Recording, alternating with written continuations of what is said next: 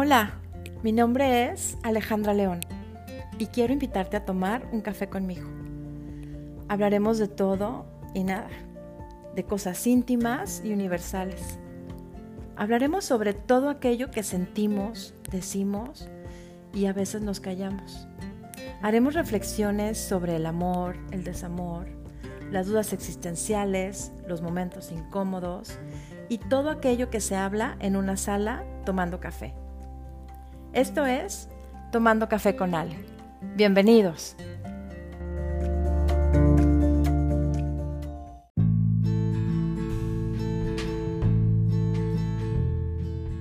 Para complementar el episodio anterior en donde hablamos en la lucha interna contra nuestro otro yo, para este, este episodio, perdón, invité a, a Vanessa Ortiz, a Elvira Núñez y a Pau Maldonado para que hablemos sobre el autoboicot.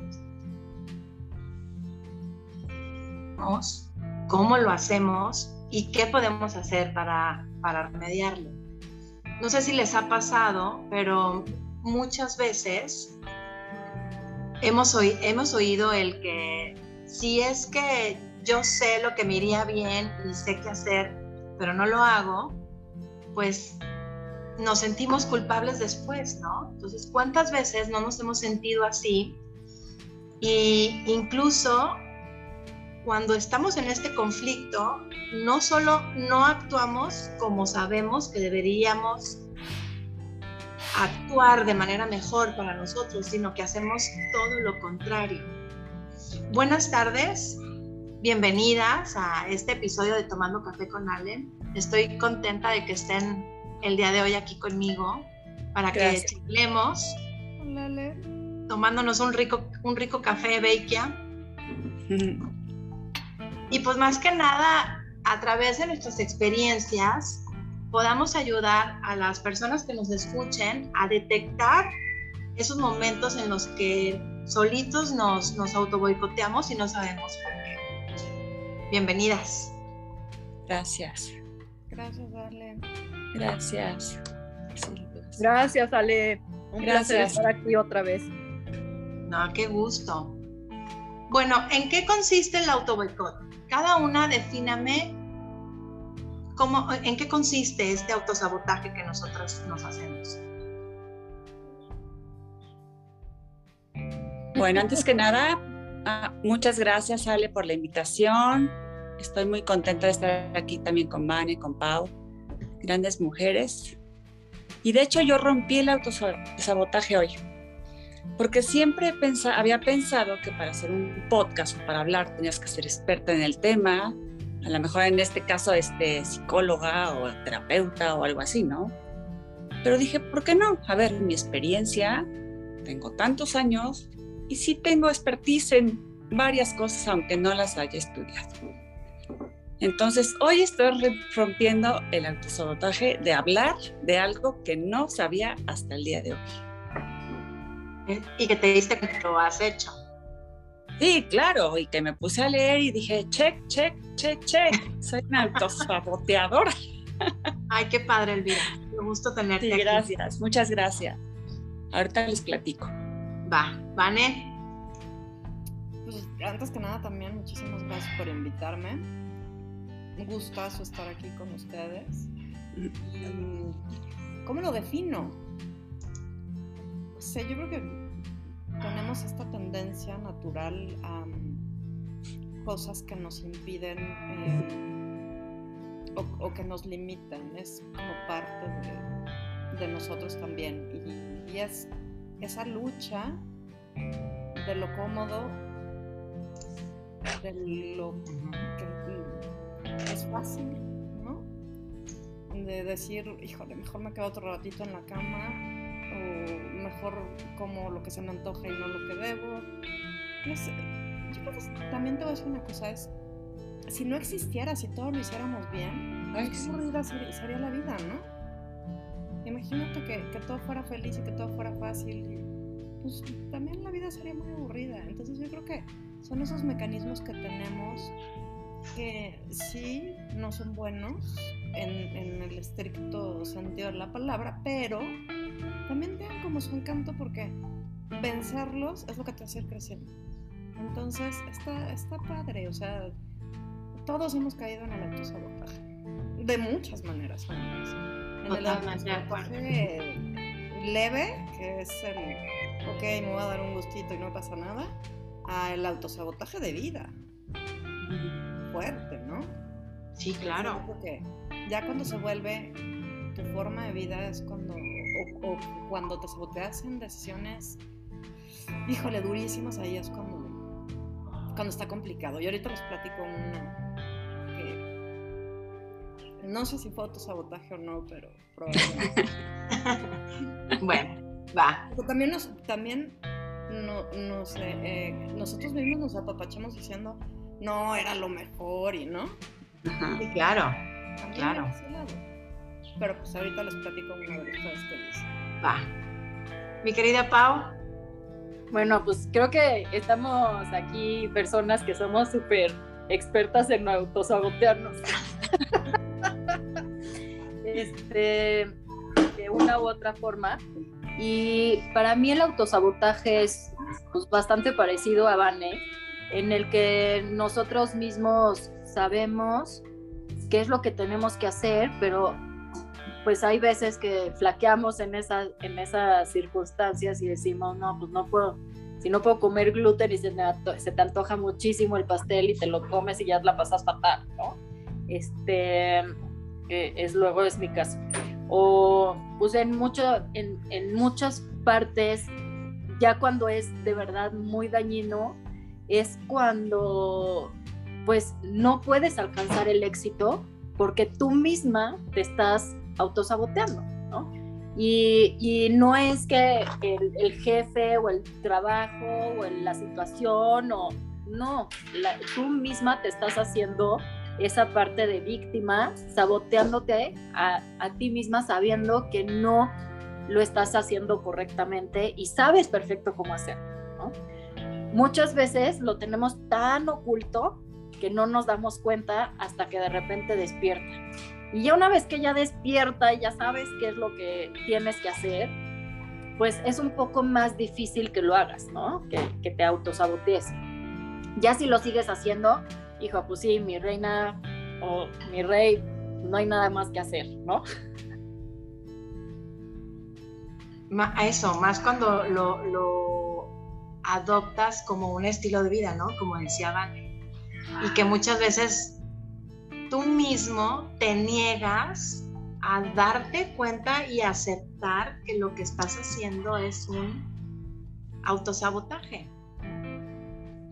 Y empieza a mermar nuestra autoestima y empieza a haber un montón como de sentimientos y emociones en donde podemos llegar a una depresión, en donde podemos llegar a pues a un gran sufrimiento, porque eso es lo que al fin y al cabo viene provocando el que uno se esté autosaboteando cada vez que quiera hacer algo.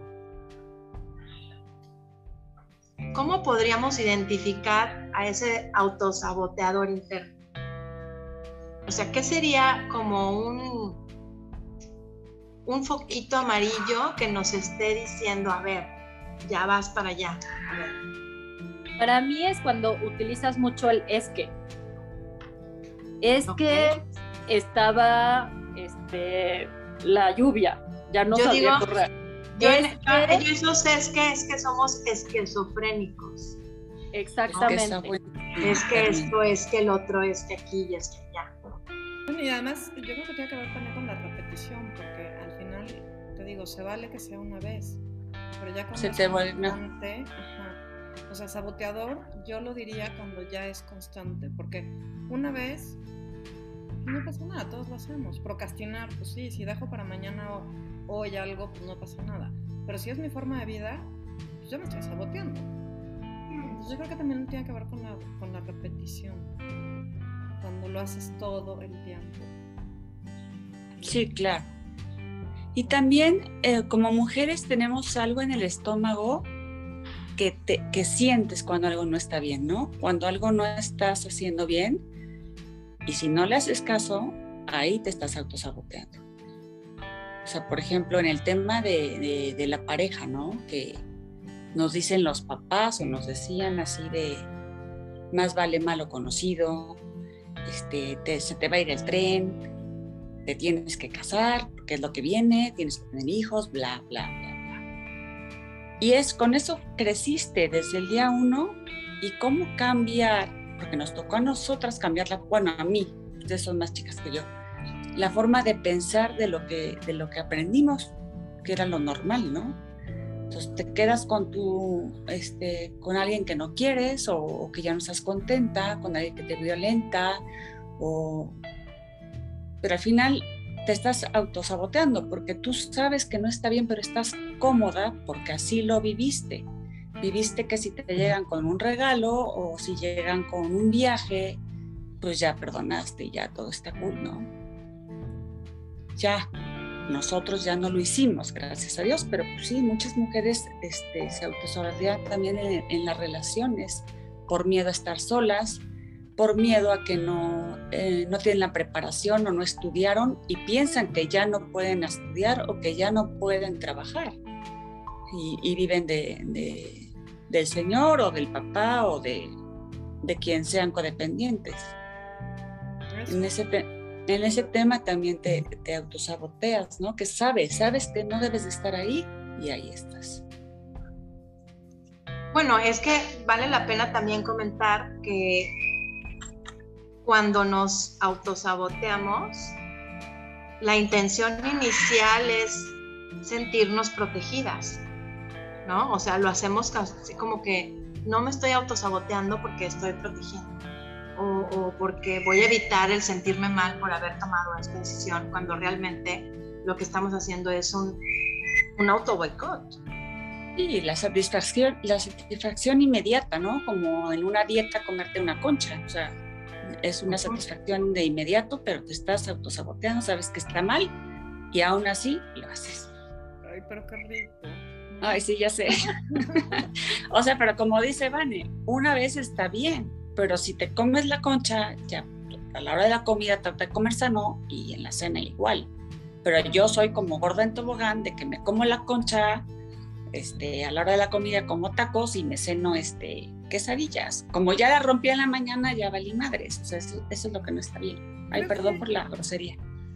no, adelante. Yo creo que ese es realmente el problema del autosabotaje. Que te engañas. A ver, es, ya me comí la dona, pues ya que ya me sigo y ya la rompo y entonces ya al día siguiente, pues ya la rompí ayer y entonces inicias ese ciclo. En realidad no tendría por qué ser así, o sea, podrías comerte la concha y decir, ok, fue un momento, debilidad, un, o sea, se acabó. En la noche ya cenó bien y mañana continúo. Ahí no habría problema. El problema es ese, que cuando te estás saboteando, te sigues. Sí. Ya, o sea, eh, agarras como caminito y dices, pues ya qué, ya para qué. Y lo empiezas a justificar, ay, bueno, ni estoy tan gordo, no pasa nada, ¿no? bueno, de hecho a mí me, pasó, Vané. Em, en Instagram sigo una cuenta de, de una chava que hace unos challenges de ejercicio y empezaba el primero de febrero, creo, el, el reto, ¿no? 28 días y si pagabas X cantidad, te iban a, o sea, es válido no nada más por los 28 días del reto, sino te dan tu plan alimenticio y son cuatro meses que te tienen abierta la plataforma para que le des continuidad al ejercicio. Pues me metí y creo que un día antes de que comenzara oficialmente el reto, viene el refuerzo de la vacuna, voy me vacuno, me tumba y creo que de ahí empezó el, híjole, bueno, no voy a empezar hoy porque no aguanto el, el, cuerpo por la vacuna, ¿no? Entonces, si no, pues no aguanto el brazo y como ese ejercicio de brazo, pues no, o sea, lo dejo. Y creo que después de los dos días que pasó, de que ya me sentía mejor, se vino un frío de dos grados y dije, no menos, o sea, ahorita con frío tampoco tampoco quiero. Y pues ya vean, o sea, creo que ya todo mundo que entró en el reto el mero día, ya terminó el reto. Yo, o sea, yo duré creo que tres días de haberlo empezado. Y justo hoy que dije, si voy a grabar un podcast de autosabotaje, creo que tengo que empezar a romper con esas excusas y con esas, esos, este, ese procrastinamiento que estoy haciendo por, por hacer ejercicio, ¿no? Entonces dije, mañana en la mañana voy a poner mi despertador a las 6 de la mañana y haya frío o no, voy a hacer ejercicio. Creo que también, creo que también es, es un momento que tienes que tener de determinación para poder romper. Así como, como decías tú, Elvira, podemos romper patrones de conducta que no nos gustaron de nuestras, de nuestras familias.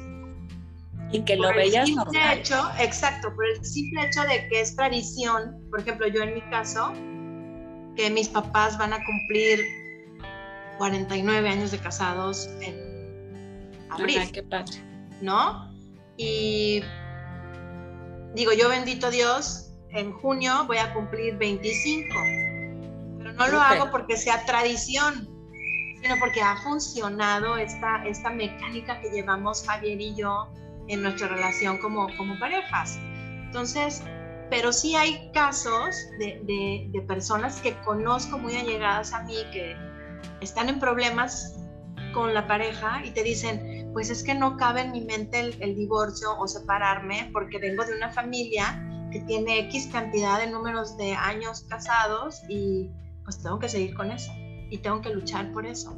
Oye, Son miedos. Que justo, justo es lo que, lo que yo quería comentar, o sea, no solamente es que nos afecta a nosotros, sino nuestro propio autosabotaje le puede afectar gravemente a nuestra familia o a nuestros amigos o incluso al trabajo, al negocio, eh, porque es, es algo que, que, permea, ¿no? Entonces, también nosotros si tenemos hijos y están viendo constantemente que nos estamos autosaboteando en cualquier sentido, en cualquier tema, pues ellos lo van a aprender, entonces, esto se puede ir pasando de generación a generación. Entonces, en cambio, si tienes una, una, una actitud de este, vamos para adelante y no, a ver, vamos a hacer ejercicio porque se tiene que hacer ejercicio y vamos, eso también se permea a, la familia.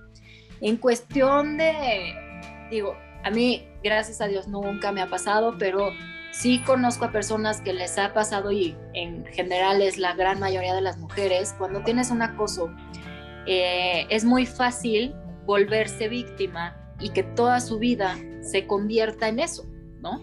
En lugar de llegar y decir, pues sí, ya pasó, sé que es muy difícil, pero es, ya pasó y ahora vamos a, a seguir adelante, ¿no? Eso fue un evento y no tiene por qué marcar la vida completa porque a la hora que marca la vida completa y de eso depende tu futuro y tu vida y tu salir adelante, pues entonces también te estás autosaboteando. Este, hay que, obviamente hay que tener terapias, o sea, hay mil cosas que hay que hacer, ¿no? Pero sí depende de cada uno en el que pues no nos este, autosabotemos sin importar lo que estemos viviendo, o sea, porque depende de nosotros la vida que, tenga, que queramos tener. Sí, tener autocontrol, ¿no? De, de, nuestra vida.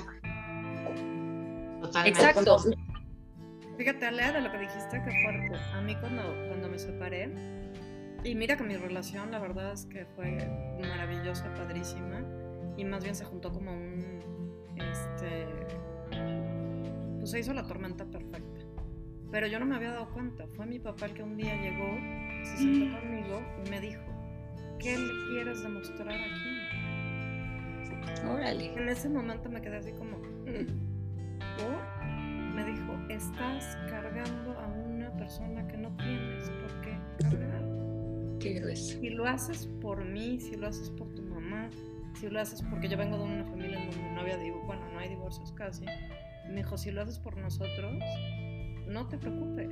Me queda clarísimo que tú hiciste todo lo posible, pero ahora estás cargando a alguien que no tienes por qué, por qué cargarlo. Claro, él, estaba enfermo y nos entramos después, ¿no? Pero, este, pero fue un papel que me hizo abrir los ojos. Yo no me había dado cuenta que en realidad traía ese rollo de que como me habían educado con aquí nadie se divorcia, casi casi, pues yo decía, a muerte, aquí me quedo, ¿no? y cada vez cargaba más y más y más y más. Y ya no podía y no me daba cuenta. Y cuando me lo dejó mi papá fue así como, wow, sí es cierto. Entonces también nos ubicamos sin tener la más mínima idea.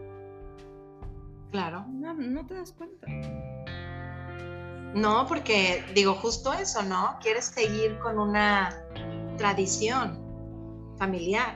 Es que no conoces otra cosa, ni siquiera es que quieras que conscientemente digas, eh, eh, no lo estoy haciendo porque me vayan a decir, ni siquiera lo sé consciente, no me había dado cuenta, es esto viví y esto repito sin tener la más mínima conciencia. O sea, estás en automático, digamos. Exacto, sí. Te pusieron en Así el lo veo. y ahí vas. Así lo veo.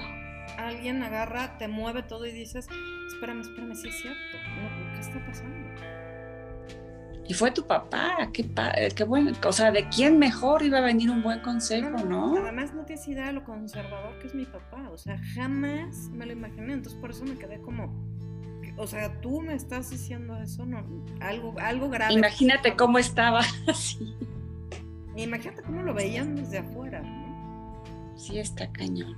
Eso, Bueno, el- claro. algo grave, ¿no? Es Cuando dices, a ver, ¿qué- ¿de qué me perdí? ¿Qué no estoy viendo? ¿Qué, qué? Y es cuando tomas ahí la decisión de, ok, tengo como que ya la, la, la de papá, entonces ahora sí empiezas a clarificar tus ideas, tus sentimientos, tus emociones, y, y es cuando tomas la decisión de tomar el- el- las riendas de ti, De tu vida. Tu vida. ¿sí? vida. Completamente. Pero cómo sí hay un sabotaje consciente cuando te comes la dona y sabes perfectamente bien lo estás haciendo, y un sabotaje totalmente inconsciente porque haces las cosas en automático o porque lo viste o porque lo viviste y ni siquiera te estás dando cuenta. Sí. Hay dos, o sea, son totalmente diferentes. También me he saboteado de la otra manera, ¿verdad? Pero ese, por ejemplo, te puedo decir, ni por aquí me pasó. O sea, en ese momento se cuenta que me así me abrieron un mundo y dije, ¿qué es, ¿cómo? Sí es cierto. Totalmente inconsciente. Sí, no tiene que haber, no tuvo que haber ni violencia ni cosas horribles, simplemente ya no era, ya no estabas contenta y punto, ¿no?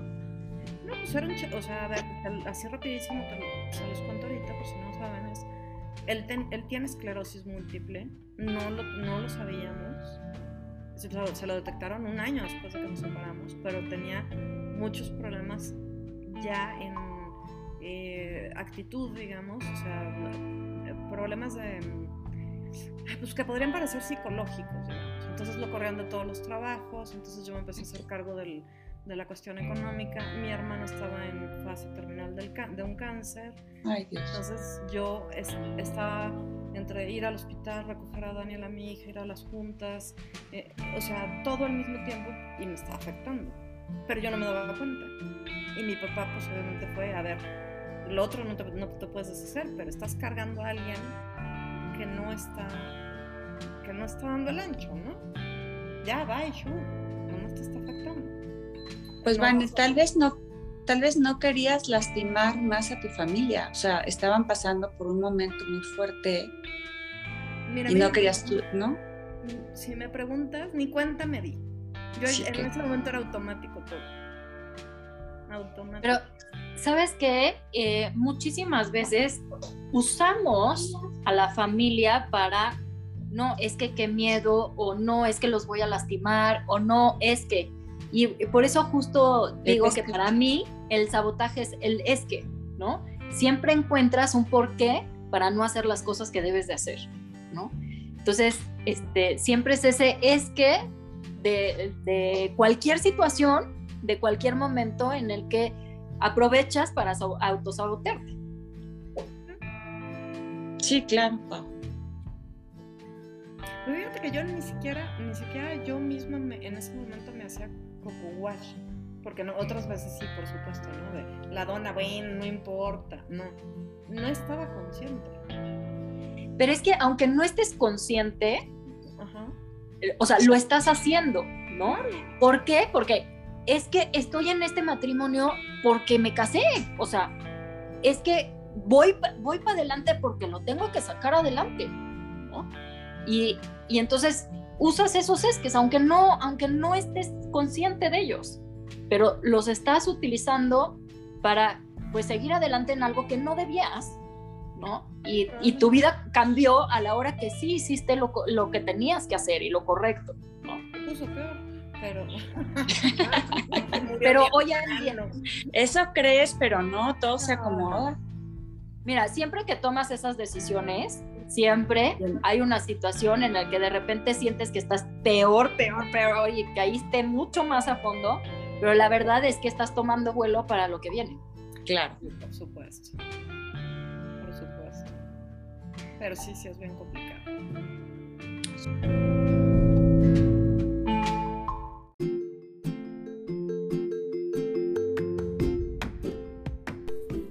Tomando café con Ale no sería posible sin Beikia.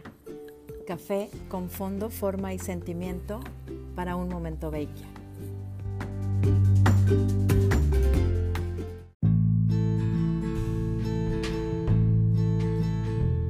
Oigan, ¿y no les pasó que ahorita con la pandemia fue el pretexto perfecto para autosabotear salidas, trabajo y de todo? O sea, yo caí en cuenta estos dos años he estado viviendo como en stand-by. Así de, no, es, es que, como dice Pau, ahorita para qué emprendo algo, porque qué tal que cierren la frontera y ya no puedo traer el producto, ¿no? Y es que ahorita como para qué voy a, no sé, a la calle a comprar unas plantas que me hacen falta y si me infecto, mejor me quedo en mi casa, en la cama, ¿no? Como dicen todos, en casa. Entonces creo que también fue eh, dos años perfectos para autosabotearnos y dejar, y, y dejar para mañana o para después muchos de nuestros planes. En mi, en mi caso, salvo tú, justo, no, a mí me pasó lo contrario también. Yo también. A mí Sí, también, no, a mí sea, no. al contrario, fue cuando dije, ¿qué? O sea, no, no me vuelvo a autosabotear. Y es, voy y entonces este, salió el café, eh, o sea, he, he hecho mil cosas, ¿no? En la, en la cafetería, ya eh, llevaba un año que la gente me estaba diciendo, abre tu cafetería, yo te, doy, yo te invierto, yo te doy la lana. O sea, la lana no era el problema, yo, no, es que no estoy lista. es que todavía no es el tiempo. Y, y, así, y yo solita me estaba pues autosaboteando y deteniendo, ¿no? Pero al final, la verdad es que a mí la pandemia ha sido un gran momento para sacar la fuerza interna que tengo para este, terminar de conocerme hasta el día de hoy, porque siempre vamos cambiando. Eh, y así, ¿no? O sea, dejar de, de autosabotearme. Sí, no, yo también. O sea, en el momento que fue así de encierro y que empecé a ver que era que iba a durar, dije, no manches, ¿en qué me voy a entretener? O sea, y dije, puta, yo quería estar fit, ahora voy a estar fit, voy a aprovechar que no podemos salir para chingarle. Y entonces me puse a hacer ejercicio en serio y las pesas y el nutriólogo y la proteína y, eh, o sea, no, a mí al revés, también como que fue el, ¿quieres que me quede aquí sentada? Ahora no lo hago, porque además yo sí soy medio rebelde, entonces fue al revés. Así como, no, no voy a perder estos dos, bueno, no sabíamos en ese entonces que iban a. Sí, quedan dos años. Sí, no. Bueno, yo ejercicio sí. Y los yo que también. faltan, ¿eh? Los que. Sí, todavía falta. Todavía falta. Sí, pero no nada más de ejercicio, fue de ahora sí me voy a poner fit, o sea, todo. Sí, yo también me puse a hacer no, no. O sea, voy a estar aquí encerrada, voy a aprovechar, ¿no? O sea, Sí, ya te, ya te vi en las fotos, muy guapa y muy fit. Tú muy bien. Ahorita ya no tanto, que ah, ya estoy en ¿Qué? Pero ya, ahora sí, es que ya ahorita ya otra vez voy a empezar, ya estoy otra vez con el nutriólogo. ¿Ves de qué? Porque empecé en diciembre de "Ay, fin de año, ¿no? Pero ya nos dio febrero y yo sigo con mi fin de año, entonces no, ya, ya regreso. Pero sí, o sea, bajé casi 13 kilos. ¡Wow! Muchísimo. Y mira que soy de este tamaño. Yo sí me puse a hacer ejercicio, eso sí. Ahorita este año la verdad es que no he hecho, pero ya voy a empezar. Pero en tema de emprender algo nuevo, ahí sí me autosaboté cañón por flojera.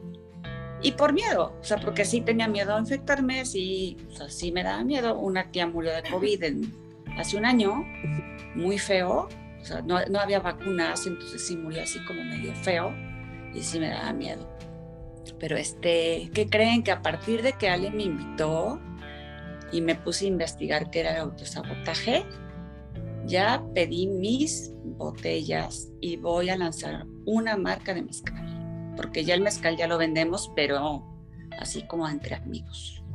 Ay, Ya, ya lo voy a hacer en forma. ¡Ole! Muchas congrats. gracias. Eso Gracias está por- padrísimo. Sí, ya Ah. sé, luego, luego les paso los datos y todo. Eso Buenísimo. está padrísimo, buenísimo. Sí, sí, sí, sí. y Aparte, pues es algo que puedo hacer si es que tengo otro trabajo en tiempo libre. No tiene que ser como de full time, ¿no? Claro. Pero pues fu- fue gracias a este podcast, a la investigación ardua que hice de lo que estaba haciendo de la fregada. Ale, ya cambiaste una vida hoy. Sí, Qué sí, gusto sí. me da. qué Ya gusto me voy a volver alcohólica. No, no es cierto. Empresaria. No, no, no. Aquí, acuérdate que estamos en tomando café con Ali. Sí, sí, sí. sí.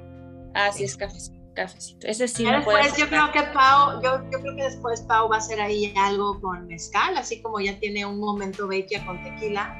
Creo que ella va a empezar a ir pensando en algo de hacer con mezcal y podemos fusionar ahí algo, mira. Claro, con Sí. Hay que inventar una bebida con Beikia y tu mezcal. Ajá. Vale, ahí luego armamos un Zoom para, para ya hacerlo y al éxito. Con todo. Buenazo. Bien.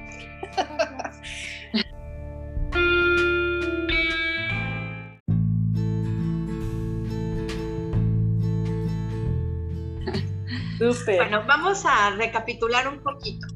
¿Cuáles son las causas de las que hemos estado hablando? Que son las causas más frecuentes del autosabotaje. Y para los que nos están escuchando, pues que tomen nota de cuáles son con las que se identifican, ¿no?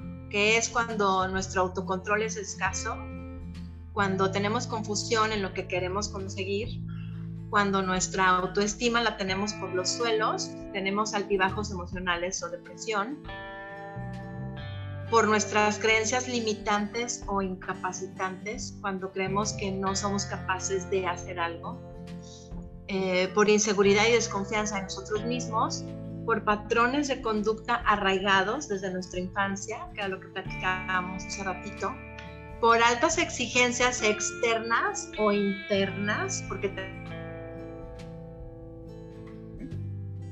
también las personas que están a nuestro saboteador interno que tengamos se despierte y, y a veces nos gane, por temor a la incertidumbre, por el miedo al fracaso y miedo al cambio. Si alguna de estas causas te hizo asentar la cabeza mientras las escuchabas, pues creo que es momento de darte un tiempo y conocer desde dónde se origina ese sabotaje, ya que eso te va a ayudar a que seas más consciente en el juego que, que tu mente está tratando de jugar contigo y empiezas a racionalizar esas emociones negativas de fondo. Yo quiero preguntarles ahora, este, mis invitadas, nada más que aquí la compu me juega chueco. Ya, perdón. Este, el, ¿cómo podemos dejar de autosabotearnos?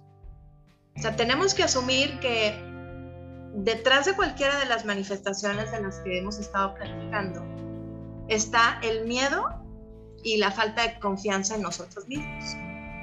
Y este miedo muchas veces es el causante de paralizar todos esos proyectos que tenemos en, en nuestra mente para que se hagan realidad. Y qué es, qué es lo que tú comentas ahorita, Elvira, o sea, no, el, el, el hecho de haber sido invitada y, y, de decir el tema va a ser este, que te hayas dado cuenta en que pues, no te impide nada el, lanzar tu, proyecto, ¿no? Y es ahí donde vas eh, poniendo un poquito más claro y vas dando prioridad a ti, a tus proyectos y que nada ni nadie puede ser causante de que no se realice. Ya todo lo demás va a venir en, consecuencia, ¿no? la planificación y el lanzamiento y todo eso, pero ya diste el primer, el primer paso, que es tomar acción y decir, va. O sea, no me puedo quedar en donde estoy leyendo, no me puedo quedar, porque en el momento de ir palomeando, como dices tú, haciendo el check, dices, no manches, o sea, de 10 tengo 8. ya sé. ¿No? Y dices, caramba, ¿por qué no me había dado cuenta? Entonces, creo que si nosotros confrontamos ese, ese autosabotaje, pues nos vamos a permitir avanzar y vamos a poder ver las cosas, pues que no son tan terribles como nuestra mente nos hace pensar. Entonces, ¿cómo podemos nosotros dejar de autosabotar? Pues, Yo creo que lo, lo primero es dejar de ser nuestras propias víctimas, ¿no? Dejar de secuestrarnos a nosotros mismos y, y ser responsables de lo que tenemos que hacer, ¿no? Eh, el, lo típico que te dicen, no pongas los cinco minutos extras de la mañana y este tipo de cositas te van ayudando a tener eh, pues éxitos y como pequeños logros que te ayudan también a tener logros mucho más grandes. Te van animando y te van motivando. Eh, pero todo se basa en que pues, lo mismo de siempre, Ale, en quererte, respetarte, ser empático contigo mismo y sobre todo estar constante y enfocado en lo que uno quiere para no, no autosabotearte dejar de ser víctimas de nosotros mismos. Yo creo que fíjate que tocaste un punto súper clave que es enfocarte en lo que quieres. Creo que muchísimo tiene que ver con que no sabemos qué queremos. La gran mayoría de la gente te dice que sí sabe qué quiere, pero cuando le dices qué es lo que quiere, no, no saben bien. O sea, o son cosas muy vagas o son muy utópicas. Una vez que tú tienes definida una meta, es mucho más fácil pero si no puedes entrar a sentar y decir, quiero esto y lo quiero en tanto tiempo y lo quiero así, pues ¿cómo vas a trabajar en eso? Y te lo digo porque lo acabo de vivir después de también de, híjole, tres años de estar en una empresa que pues ahí tienes socios y, este, y cada quien va para su lado. Llegó un momento en que dije, no es lo que quiero. Y me salí, me valió gorro y eché tres años a la, bueno, no a la basura porque los aprendizajes son están cañones, y me senté un mes completo a decir, ¿por qué quiero? Porque no nos queda claro. O sea, sabía que no quería, ¿no? Y ya lo venía arrastrando y estaba hasta el gorro y todo, pero de repente cuando tienes todo el mundo abierto y te dicen, ¿qué quieres? Dices, no tengo ni idea, no tengo ni idea. Y así, pues, ¿cómo? ¿Te despiertas todas las mañanas? ¿A dónde? A ningún lado, ¿no? Entonces, yo creo que eso empieza, el no sabotearte empieza por tener bien claro qué quieres. Porque si nada más estás viviendo así, sobreviviendo, pues no vas a ningún lado y es muy fácil sabotearte así. Porque no importa, si no tengo una meta, pues no importa que me sabotee porque de todos modos no te a llegar. Sí, totalmente. Y de hecho, hasta, o sea, hay muchísima gente que efectivamente no sabe qué es lo que quiere. Y, y es, ¿eh? ¿qué estás haciendo y por qué lo estás haciendo? Pues es que es lo que me tocó es que las circunstancias es lo que me llevó. bueno, pero ¿tú qué quieres? ¿O qué querías cuando eras chiquito? No, pues quería yo ser doctor. Y, y entonces, y, no, pues es que ya no, no lo hice porque win, ¿no? O es que quería yo vender. ¿Y, y, por qué estás en, este, no sé, exacto. Y están en otro lado completamente diferente. Y sí, yo creo que sí, el foco es primordial. Porque es muy fácil, muy fácil perderse. a ver, agarra el coche y di voy a ir a algún lado y empieza a manejar. Güey, pues vas a ir a cualquier lado y no importa y te vas a perder y te vas a sabotear todo el tiempo y te vas Pero si tú sabes a dónde vas, pues te perderás tantito, te pararás a comprar algo, y... pero sabes a dónde vas. Igual pasa cuando te saboteas. La mayoría de las veces es porque en realidad no tienes ni idea de qué quieres y por eso claro. Muy buena analogía. el, el, tenor, el no tener una meta, una, una, una, porque en fin de año te pones 12, ¿no? Por cada uva que te estás tragando así en con, el conteo de las campanas, estás, y voy a hacer esto, y voy a hacer el otro, y voy a hacer aquí, y voy a ir al gimnasio, y voy a ponerme a dieta, y me voy a levantar a las 5 de la mañana, etcétera. Y de esas 12, porque por lo regular todo el mundo lo hacemos, de esas 12 metas, ¿cuántas haces en el año? Es o que sea, justo... analizar y, y, y son contadas las personas que realmente cumplen con las metas que se proponen en fin de año. Entonces, es que justo, yo creo que el primer paso tiene que ser, ponte una. Y de esa una, entonces establece un plan de acción para empezar a trazar tu ruta para poder llegar a esa meta. Yo creo, mira, Porque, no, no creo que importa que sean muchas, pero realistas. O sea, no es lo mismo pensar que voy a ser astronauta en un año a mis cuarenta y tantos años, a decir, bueno, pues, pues, sí, ¿no? O sea, también la gente lo que pasa es que se ponen luego metas muy irreales. El, ok, quiero llegar a este lugar, no importa que no sea este año, pero voy a tener estas metas chiquitas antes, objetivos, digamos, que aunque no llegue a mi meta final, los voy a ir chequeando para decir voy en buen camino. Entonces, yo creo que también lo que pasa es que a lo mejor sí sabemos qué queremos, pero lo que queremos es muy irreal. Porque también si yo, por ejemplo, ahorita te digo, bueno, mi meta en la vida es casarme con George Clooney, güey, pues ya voy de perdida, ¿no? O sea, ya empecé mal. Y, y, a lo mejor lo logro, pero, güey, pero ya, o sea... Es que también algo que se nos pasa en, cuando empezamos con estas metas es yo creo que no las alineamos con nuestros valores. Y es ahí donde dices, donde como comentas tú, Vané, salen unas metas estratosféricas que, o sea, me hice el propósito de tener todo el mes de enero para construir mi vision board. ¿Qué es lo que quiero hacer este año? Y justo lo terminé el día 30 o 31 de enero porque lo tenía yo que me lo puse en mi, en mi agenda. Tengo todo el mes para trabajar mi vision board. ¿Y qué voy a hacer en ese vision board? Pues poner metas claras y meter, poner metas a corto plazo. ¿Por qué? Porque son para este año. Y estas metas me van a ir ayudando a construirme, pues, las metas que tengo a largo plazo. Y creo que es, es por ahí donde tenemos que también que empezar. Y sabes que también, este, ver cuáles son nuestras fortalezas, en qué somos buenas, o sea, también para no irnos a, a otro lado, como decía Vane, no hacer este, astronautas. O sea, si tú descubres que eres buena para organizar eventos, por ejemplo, pues dale, aunque hayas estudiado otra cosa, o sea, porque la vida te va cambiando, de verdad, de lo que pensabas a los 18 años 28, a los 38, a los 48, a mi edad, es un mundo de diferencia. Por eso siempre dicen, ojalá tuviera veintitantos años con la experiencia de ahorita, sería otra cosa, ¿no? Lo que viviríamos. Y, no queríamos, y fíjate, ahorita todavía te das cuenta de todo, en todo lo que las riegas, sin querer, porque no es por lastimar a nadie ni por lastimarte, no es algo consciente.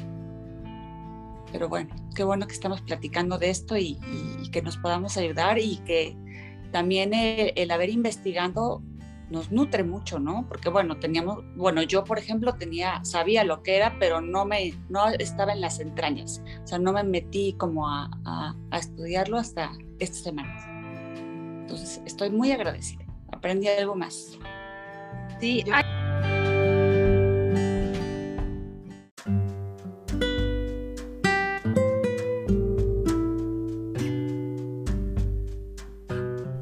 Beikia, café con fondo, forma y sentimiento. Para un momento Beikia, compra tu café Beikia en www.beikia.shop y comparte tus publicaciones en sus redes sociales Facebook, Instagram y Twitter.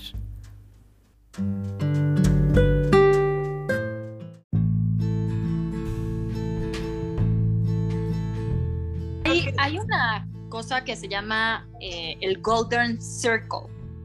No sé si lo han escuchado alguna vez. Es una maravilla en donde te ayuda muchísimo a saber qué quieres hacer, ¿no? Porque siempre nos quedamos, es un Golden Circle que tiene tres niveles, el de hasta, el de hasta adentro es el why, ¿por qué lo quieres hacer? Luego el siguiente es el, el how, cómo lo quieres hacer y el, el, más grande es el what, es qué, qué quieres hacer. Y nos quedamos en el qué y en el cómo. Nunca llegamos al por qué. Y cuando tienes el por qué real, es cuando empiezas a dejar de, de, de, desenfocarte, ¿no? Porque entonces entiendes por qué quieres hacer ese sueño tan grande y tan enorme. Y posiblemente no era el camino para llegar, sino que, o, o esa cosa no era lo que tenías que hacer, sino que el por qué te va a decir realmente qué es lo que tienes que hacer, ¿no? Entonces, este, les recomiendo muchísimo leer sobre el Golden Circle, es buenísimo, y también mucho del Hero's Journey, el, viaje del héroe. Ese también es una maravilla cuando estamos, no sabemos qué hacer o, o estamos en un, en un camino y vamos a entender por qué estamos en la cueva o por qué estamos en diferentes este, situaciones que pasamos siempre, sí o sí. ajá, o sea, siempre que estás aprendiendo, este, emprendiendo un nuevo camino, una nueva relación, un nuevo negocio, un, no sé, este, incluso este, cuando te embarazas y, y, no sabes qué es lo que va a pasar, o sea, siempre, siempre, siempre que empezamos una etapa nueva, estamos en este Hero's Journey. Entonces, esas dos cosas creo que es bien importante, eh, en, para mí fueron súper importantes y me ayudaron muchísimo a encontrar eso que es lo que yo quiero hacer de toda mi vida. Y yo sí difiero un poquito en, este, con ustedes. Para mí, el, aunque sean sueños o cosas muy, muy grandes, hay forma de cómo hacerlo. Pero efectivamente, como dice Vane, poquito a poquito, poquito a poquito. No puedes hacer un cohete sin antes haber hecho un triciclo. ¿no? Entonces, este, primero hay que ir de poquito en poquito y ponerte esas metas. Y sí, tener esa meta final no. muy grande, pero tienes que tener tus objetivos claros poco a poco y irlos haciendo y haciendo ese check. ¿Sabes qué es súper importante y no hemos tocado el punto? La flexibilidad el no aceptar que las cosas cambian, que no todo depende de ti, que te tienes que adaptar, porque justamente muchas veces nos saboteamos porque las cosas no salen como nosotros queremos. Y esa capacidad de decir, ok, no dependía de mí, no pasa nada, puedo modificar mi meta eh, a corto plazo o a largo plazo, no pasa nada este, no funcionó porque, güey, no sé, ¿no? O sea, se murió la persona con la que estaba trabajando. Güey, pues no hay Dios, o sea, ahí sí ya no hay para atrás, ¿no? Ni modo. ¿Cómo vas a continuar? Pero somos tan inflexibles en muchas cosas que es, ya se frustró mi sueño porque ya, y ya no quiero nada y ya no voy a hacer nada. Y ya. Entonces también es una cuestión de, de flexibilidad, de apertura, de eh, adaptación al cambio, de aceptar sí. el cambio. ¿Cómo cuesta trabajo? 100%. ¿Cómo cuesta trabajo? Y sí, y otro, otro punto también es que, o sea, por ejemplo, yo soy perfeccionista en muchas cosas y en otras me vale. O sea, por ejemplo, en la limpieza, bueno, y con la pandemia que no me ayudó, mi TOC se acrecentó cabrón. Entonces sí teníamos que, sí tenía que trabajar y trabajé en la frustración, en la frustración, o sea que si pasaba mi perrito, que ahí está atrás, mis perros, y dejaban patitas, ya no me iba a poner loquísima y lo iba a volver a hacer, ya lo dejaba para el otro día, o sea, como que fui poco a poco y ya vivo más feliz, porque si era una cosa, o sea, de, de, de que todo el día limpiando y no sé qué, por ser perfeccionista y eso también te estás autosaboteándote porque nunca estás como satisfecha, ¿no? Sí, y justo ahorita que dices eso, qué bueno que lo tocas, porque eh, muchas veces, si, hablando de un emprendimiento o de una relación o lo que sea, no quieres dar el siguiente paso o lanzar el producto hasta que lo tengas 100% ya todo perfecto. Y creo que es uno de los peores errores de, de los emprendedores. Necesitas empezar, porque ese es el primer paso, empezar. Y de ahí pues vas viendo qué es lo que se va necesitando. Porque si nunca empiezas, nunca lo vas a lanzar.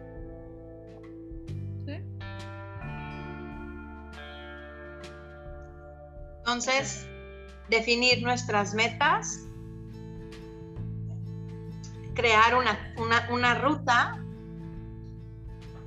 y esa ruta nos va a ayudar a fortalecer buenos hábitos. Tenemos que también...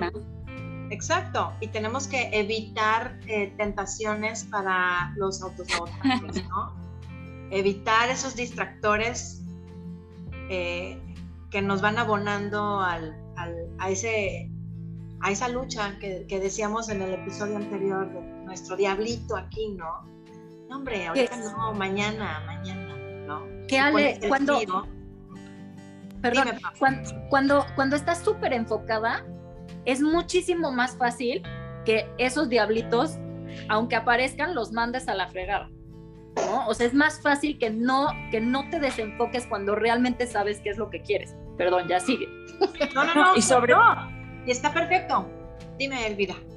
No, y sobre todo cuando ya estás teniendo, este, ya estás cosechando, o sea, parte de, tu trabajo, ya nada, nada te quita de ahí. O sea, como le pasó a Pau, ¿no? De que empezó con el café y le empezó a ir bien. Al estar viendo que estás cosechando, ¿quién te va a distraer de eso? O sea, no te, o sea, no había manera de frustrarte porque lo estabas haciendo bien. Y ahí seguiste y mira, vas súper bien y muchas felicidades, la verdad. Ay, gracias. No tuviste miedo, tú muy bien. Pues cuesta trabajo, ¿eh? Hay veces que, híjole, de verdad que hay días, esta semana ha sido una semana de las más difíciles que he tenido en mi vida, yo creo. Y de repente sí es de, o sea, no, o sea, voy a tirar todo por la, por la borda, o sea, ya no puedo más, ¿no? Pero, pero pues no, o sea, la vida sigue y tiene que seguir y, y adelante y, y, otra vez enfocarte, porque si no, si te desenfocas, ya perdiste todo. Oye, ¿cómo, regresando al tema, cómo es importante y nadie nos enseña a manejar la frustración? Sí. Nadie nos enseña y es desde chiquitos deberían de empezar por ahí, ¿no? Que cuando las cosas salen mal, que te frustra terriblemente y es cuando tiras las cosas y cuando dices ya no quiero y, y cuando cometes los peores errores por ese mismo sentimiento. Pues es que de repente a los niños no les enseñan, o sea, los niños lloran y toma la paleta o este o hace algo mal y ay no, porque es mi princesa y no nadie la puede tocar o no, mi hijo es perfecto y sabes que igual sí fue el que pegó, pero tu cabeza no da para decir, sí, mi hijo fue el que pegó y va a tener un castigo, ¿no?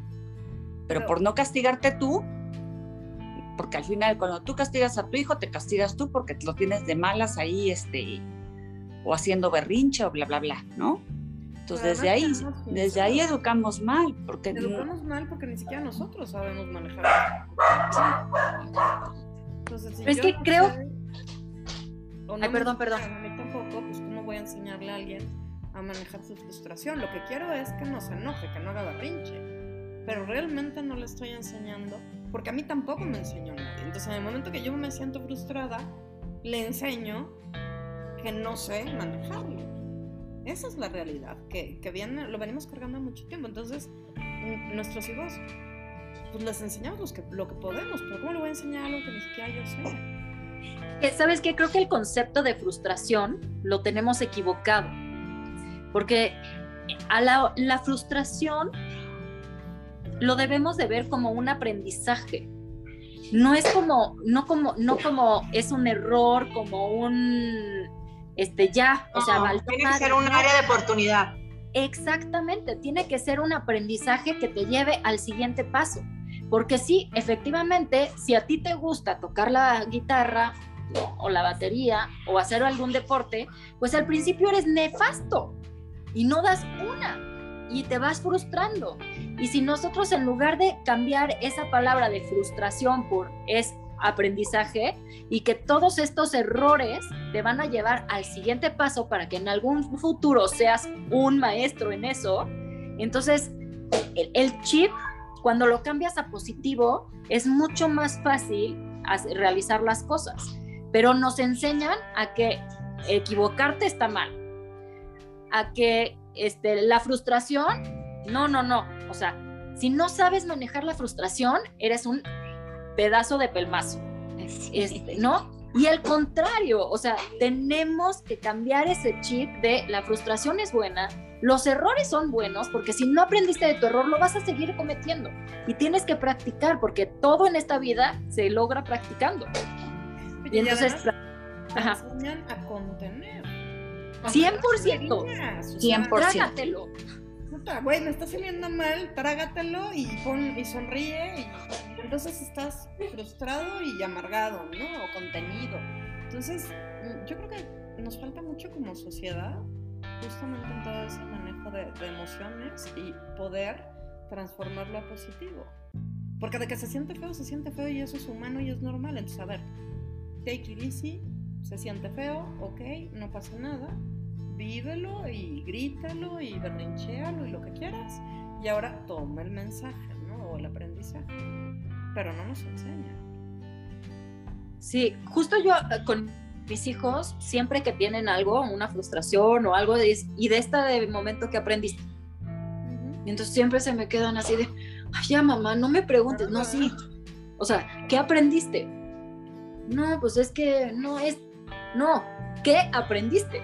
O sea, todo el tiempo, porque si no, no, no, no cuestionan. Y a, y, y a mí una de las cosas que yo desde chiquita tengo es cuestionarme todo, ¿no? Muchas veces luego me autosaboteo porque me cuestiono demasiado. Entonces también no hay que llegar a extremos. Ajá, exagerar, pero creo que sí, la parte de cuestionamiento y el aprendizaje de cada una de las etapas es fundamental. No contener, te digo, porque, híjole, no llores, no te quejes, no sufras por... Espérate, o sea, sí, sí se vale. Sí se vale. No, claro, pero con eso fuimos creciendo. Claro. A ver, una cosa es que una cosa es que te descontroles, o sea, no es lo mismo que si estoy haciendo un pastel y a la primera no me sale, este, aviento todo contra la pared y eh, rompa la mesa y creo que eso nos queda clarísimo que es descontrolarse, eso es lo que no está bien. Pero el agarrar y decir, chin, no me salió y sentir ese momento de, uy, ¿no? Es normal y es sano, porque te está permitiendo eh, ver que no lo hiciste bien Recap- y que tienes que volver a- Recapitular. Claro. Pero somos muy dados a, no, no, no, no hagas eso porque te estás descontrolando, no sientas feo, ¿no?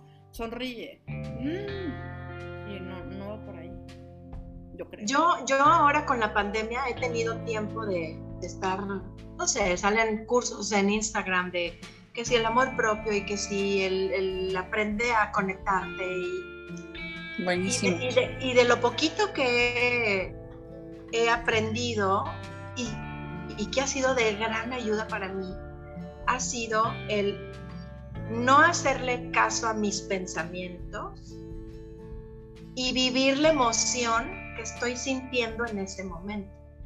Llámese ira, llámese enojo, llámese frustración, llámese lo que sea. ¿Por qué? Porque si uno aprende a vivir esa emoción, la perspectiva te cambia completamente. Porque el pensamiento ya no es negativo. O sea, no, el pensamiento te va a generar una emoción de enojo y de frustración. Pero si yo no me pongo a vivir esa emoción, entonces no son claros los ejes que yo tengo que tomar para poder salir de esa situación. No sé si me estoy explicando. Y eso me ha ayudado enormemente porque... Claro. Digo, digo, siempre he tenido como un teflón y como que todo se me resbala, pero, pero ahora con estos aprendizajes que he tenido, sé cómo darle la, la vuelta y, y, cambiar de ser problema, entonces verlo como un área de oportunidad y decir, a ver, esto no es un problema, no me va a cerrar el mundo, ni se me va, no, no me voy a autosabotear por no saber cómo hacerlo, sino esta es la oportunidad que tengo de acuerdo a lo que estoy sintiendo. Y eso te abre y te cambia completamente el panorama. Totalmente, es que sabe. Ay, perdón. vas, vas, vas. Okay. ¿Sabes qué pasa también, Ale? Que eh, vivimos en una sociedad, sobre todo a las mujeres, se nos pide ser bonitas, estar de buenas, ser lindas, tolerar. Y la verdad es que no hemos entendido, porque además de ahí vienen, por ejemplo, todas las relaciones de codependencia de codependencia emocional, de codependencia de los alcohólicos, de codependencia de las drogas, de esa mujer buenita que todo aguanta y, no se queja. Y, o sea, no, a ver, no está bien. Está bien que veas lo positivo en las cosas, pero no está bien que toleres gritos, por ejemplo. ¿Por qué? No. Pero es parte de la educación que nos han dado. En una sociedad en donde, a ver, no, no, las mujeres aguantan, las mujeres sonríen, lindas, bonitas, divertidas. No. Entonces, a ver, sí hay que tener como que bien claro. Una cosa es ser positivo, porque le estás viendo las cosas positivas a una de las negativas cuando te estás dando cuenta de que son negativas. Y otra cosa es que le sonrías a todo. O sea, sí hay como diferencia y creo que no, no, hay una línea bien delgadita porque es, yo soy bien espiritual y bien linda y bien buena onda y en realidad lo que está pasando es que te están maltratando y tú sonríes, güey, no, o sea, por ahí no va. Es, eh, sí, todo, entender perfecto que estás sintiendo algo negativo y que eso no te impida sentirlo y después transformarlo en algo positivo. Claro, o sea, la línea es bien delgadita. Claro, claro, digo, porque no, no me refiero a vivir la emoción y sonreír, no. Si tengo que enojarme, me enojo y hago algo con ese enojo. Si tengo, si siento ganas de llorar, es no aguantarme las ganas de llorar y llorar cuando, cuando quiera llorar. Es también el permitirte, el cuando te pregunten, hola, ¿cómo estás? Por lo regular uno siempre dice, bien, cuando estás que te lleva la chingada. Y uno tiene que aprender a decir, me siento de la chingada, hoy no. 100%. Entonces, es ahí donde uno vive esa emoción y al, al simple hecho de decir, me siento de la chingada, es liberador. Sí. totalmente. Es que para mí las emociones no son buenas ni malas, sino son. Y hay que vivirlas tal cual. ¿no? Y, y sí, es, sí es bien importante justo lo que dice Vane. Eh, el, el, ser positivo no es sobrepasar todo lo que te ponga, no, es, o sea, es, a ver, te están, te están violentando, te están acosando, pones un alto en ese momento. Este, pero, y obviamente te vas a enojar y, y obviamente vas a hacer cosas con esa emoción, y, pero al final tienes que pasarlo a positivo. Es, fue una experiencia que fue horrible, dolorosa, eh, frustrante, eh, todas las cosas eh, negativas que puedas ver, ver o haber vivido, pero a partir de ahorita es otro momento hay que vivir, hay que aprender de eso y si esta vez me acosaron y no lo dije en el momento, sino me tardé tres días o me tardé cinco minutos o no, o sea, no importa, la siguiente vez no va a volver a pasar, ¿no? Entonces, así es como lo vuelves, lo vuelves positivo, la actitud que le tú le tomes. O sea, si tú viviste una cosa eh, muy fuerte emocionalmente, pues eh, como les decía este, hace rato, pues sí, fue muy fuerte, fue, pero fue un momento. Eso no debe de, hacer que tu vida sea fea, negativa y frustrante para el resto de tu vida. No Sí, que te victimices por lo, por lo que te pasó toda la vida, ¿no? Porque dejamos que los eventos nos definan. Exacto. No Sí. te define, es un evento, no eres tú. Y eso es lo que ten- ese es el paso que tenemos que tener todos cuando nos pasa algo negativo. Es un evento, no una definición de mí. Y no estaba en tus 100%. manos tampoco. Sí, y eso entra mucho, lo, lo que siempre también platicamos Ale, en todos los podcasts, de pues no le des de comer a las palomas, porque si tú solita le estás dando de comer, pues van a venir más y más y más y no vas a salir de ese remolino, ¿no? Entonces, la actitud que le pongamos y el alimento que le pongamos a nuestra a nuestro este, vida y a nuestros pensamientos será lo que va a definir, eso sí define tu vida. Claro, 100%. Es, es, tenemos que hacer, digo, para, para, mm, ¿cómo, cómo?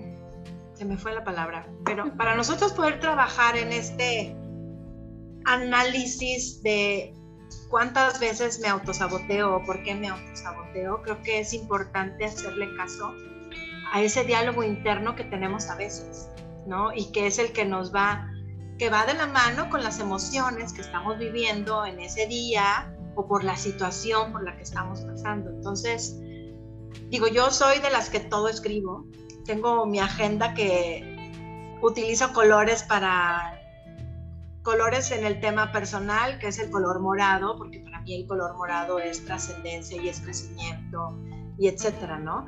Lo que va en color del trabajo, pues lo pongo en color las, el color del trabajo a veces lo cambio, lo pongo en azul o lo pongo en naranja, dependiendo del, de la semana, pero todo lo voy anotando. Entonces, voy haciendo como una bitácora de, de cómo me sentí en el día, qué emociones viví y, y cómo trabajé en ellas, en, en, las que sentía yo que me estaban apachurrando por el momento, ¿no? Entonces, yo creo que para nosotros poder trabajar esta, este autosabotaje que, que, muchas veces tenemos, tenemos que cambiar esas ideas que nos limitan por ideas potenciadoras.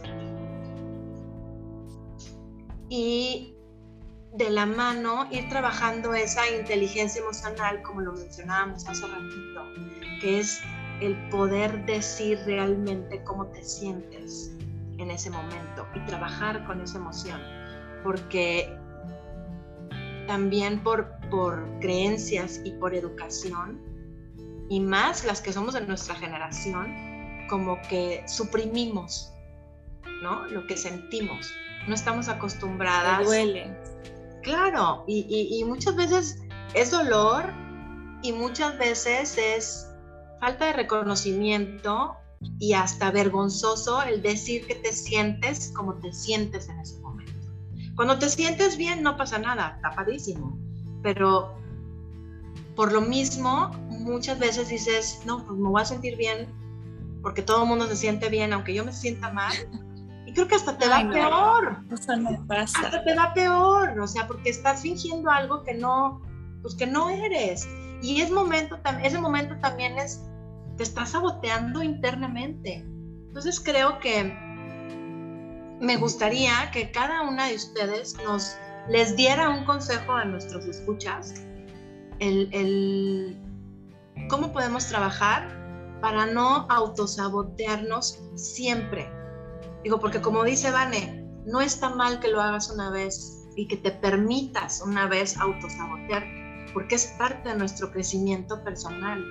Si, si la vida fuera perfecta, como bien lo dices, Vane, pues, o, o si no tendríamos estos autosaboteados, este, estos momentos de autosabotaje, yo creo que no, no habría crecimiento, no, no habría manera de poder medir tu crecimiento como ser humano, ¿no? Entonces, digo, sí me gustaría que cada una de ustedes diera su conclusión e invitáramos a, quienes nos están escuchando a que se permitan, a que se evalúen, a que se analicen y, pues, y que no tengan miedo. Porque muchas veces el miedo es el primer limitante que nos ponemos. Fíjate que hace algunos años tra trabajaba en una empresa en donde había una persona que, de esas personas nefastas que a todo el mundo le metió el pie y bueno, impresionante. Y contándole a mi mamá le decía, es que haces esto y esto y esto, y se me queda bien, y se me queda bien. Y me dice, mira, vale, siempre te vas a encontrar con ese tipo de personas por una razón. Porque son personas de contraste. Son esas personas que te enseñan todo lo que no quieres ser. Wow. Nuestro saboteador es eso. Cada vez que ves a esa persona que hace, es tu propio contraste. Es decir, ese que se come la dona, ese que se tira a ver la tele en vez de eso, e, ese es mi parámetro de lo que no quiero ser. Entonces cuando lo ves así, de que tienes adentro un saboteador que es tu persona de contraste, es muy fácil decir, no, no quiero ser así, ¿no? Lo ves y dices, híjole, sí es cierto, no quiero ser así. Eh, Me encantó. Muy bien. Lo puedes eh, ir midiendo, evaluando y evitar. Claro, no, y sobre todo de no, como decíamos en el episodio pasado, o sea, tu otro yo, tu saboteador, pues no es tu enemigo. ¿No? Lo tenemos que ver como aliado, porque eso es lo que hace una persona en contraste, ¿no? Sí, exacto. Están ahí para enseñarte qué es lo que no quieres ser. Imagínate que no estuvieran. ¿Cuál es tu parámetro de qué no quieres ser? Son buenísimos. Buenísimo, sí, buenísimo. Pau, te veo muy pensativa. Yo, yo lo que este, les, les puedo decir que a mí me ha funcionado es cacharme, o sea, literal. Estar muy atenta con las cosas que estoy haciendo, pensando, diciendo, para que en ese momento, cuando salga mi es que, me empiece a cachar y diga, no, no, no, regrésate a tu origen, regrésate a tu foco y. Entonces, pues muchas veces te cachas cuando ya vas en la tercera trilogía, este, otras veces en la segunda y otras veces en la primera palabra. Entonces, este, entre más práctica tengamos para cacharnos, pues más rápido nos vamos a cachar y menos daño nos hacemos a nosotros mismos. Perfecto, así es. Muchas gracias, Pau. Elvira, A ver, yo se los voy a leer porque está, está padre esto que encontré. adelante. Este, ¿Cómo superar el autosabotaje? Sentir cierto miedo y vértigo en momentos de cambio es normal, pero sin bloquearnos, incapacitarnos o estancarnos. ¿Cómo controlar los miedos? Hay que aceptarlos, estar conscientes de ellos, acogerlos y saber de, de qué tipo de miedo estamos hablando. Motivarnos, poner, por ejemplo, metas, lo que decía Estebane, y darnos un premio, un pequeño premio por cada logro, y así poco a poco vamos a, a volver algo habitual, algo que no teníamos este, en mente. Pues bueno, tener la autoestima bien trabajada, que es bien difícil, pero pues siempre hay que estar echando ganas a eso, ¿no? Y lo que les decía, checar cuáles son nuestras habilidades y fortalezas y reforzarlas con estudios, con lecturas y, y, así. Perseverar, perseverar y no tirar la toalla, tener paciencia, ir sin prisas y así no llega la frustración. Nadie dijo que sería fácil. Lo importante es que estamos conscientes de ello. Buenísimo. ¿Es Quiero decir una cosa, quiero decir una última cosita. Adelante, Pau. Este es, este es tu Venga, casa, Pau. ya lo sabes. Gracias. Es que justo este, dentro de esta semana estaba yo platicando eh, con unas personas y estábamos platicando de un acoso sexual que hubo. Y una, una de las personas me decía, pues es que sabes que yo no lo digo por miedo, porque voy a perder a esa, a esa persona o voy a, a esta, este, no, por, por miedo. Pero este, o sea, lo estaba acosando una persona muy cercana, ¿no? Y, y, entonces lo que, lo que yo le, le contesté fue, a ver, pues sí, por miedo tú no dices nada, pero por miedo te estás poniendo en constante peligro eh, con esa persona porque pues lo ves, ¿no? Entonces, si no dices nada, tú misma te pones en peligro. Y eso mismo es el autosabotaje. Nos ponemos en peligro nosotros mismos por no querer hacer las cosas que sabemos que tenemos que hacer. Entonces, no tengamos miedo a nosotros mismos. No tenemos por qué tenernos miedo. No, nunca. Yo creo que es tenemos que estar convencidos de que es posible, de que nada nos, nos impide el cumplir con esas metas, que todo está aquí y todo está en la decisión que nosotros tomamos para, pues para poder cumplirlas. Y como dice Elvira, ir anotando e ir premiándonos con, con, con esos incentivos en donde las acciones que pusimos para cumplir un paso más para llegar a esa meta, pues yo creo que el apapacho es, es una forma de impedir que ese autosabotaje llegue y nos secuestre. Permítanse vivirlo, pero no se hagan adictos a bloquearse, porque eso es lo que va a impedir el que crezcan como personas y el que lleguen a cumplir sus sueños como los tienen trazados. Yo les agradezco a las tres por haber estado el día de hoy aquí con, conmigo. Creo que valió la pena la plática y, y espero que se repita. Yo espero que este episodio les ayude a entender a nuestros escuchas la dinámica del, del autosabotaje y que pongan remedio si es que se presenta. Y cierro con una frase que, que, me gusta para este, este episodio, que es, piensa cada día en hacer algo que te acerque al lugar en el que quieres estar el día de mañana.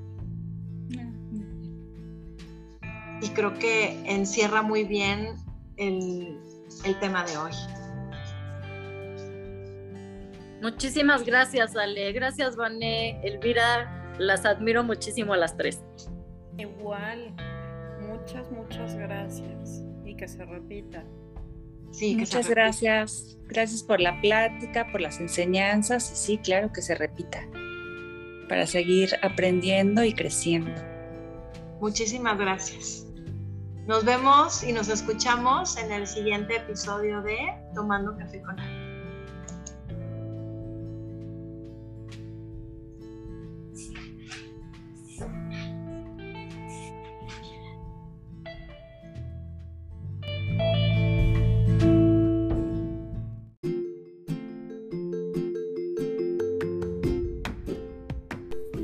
Tomando café con Ale no sería posible sin Beikia.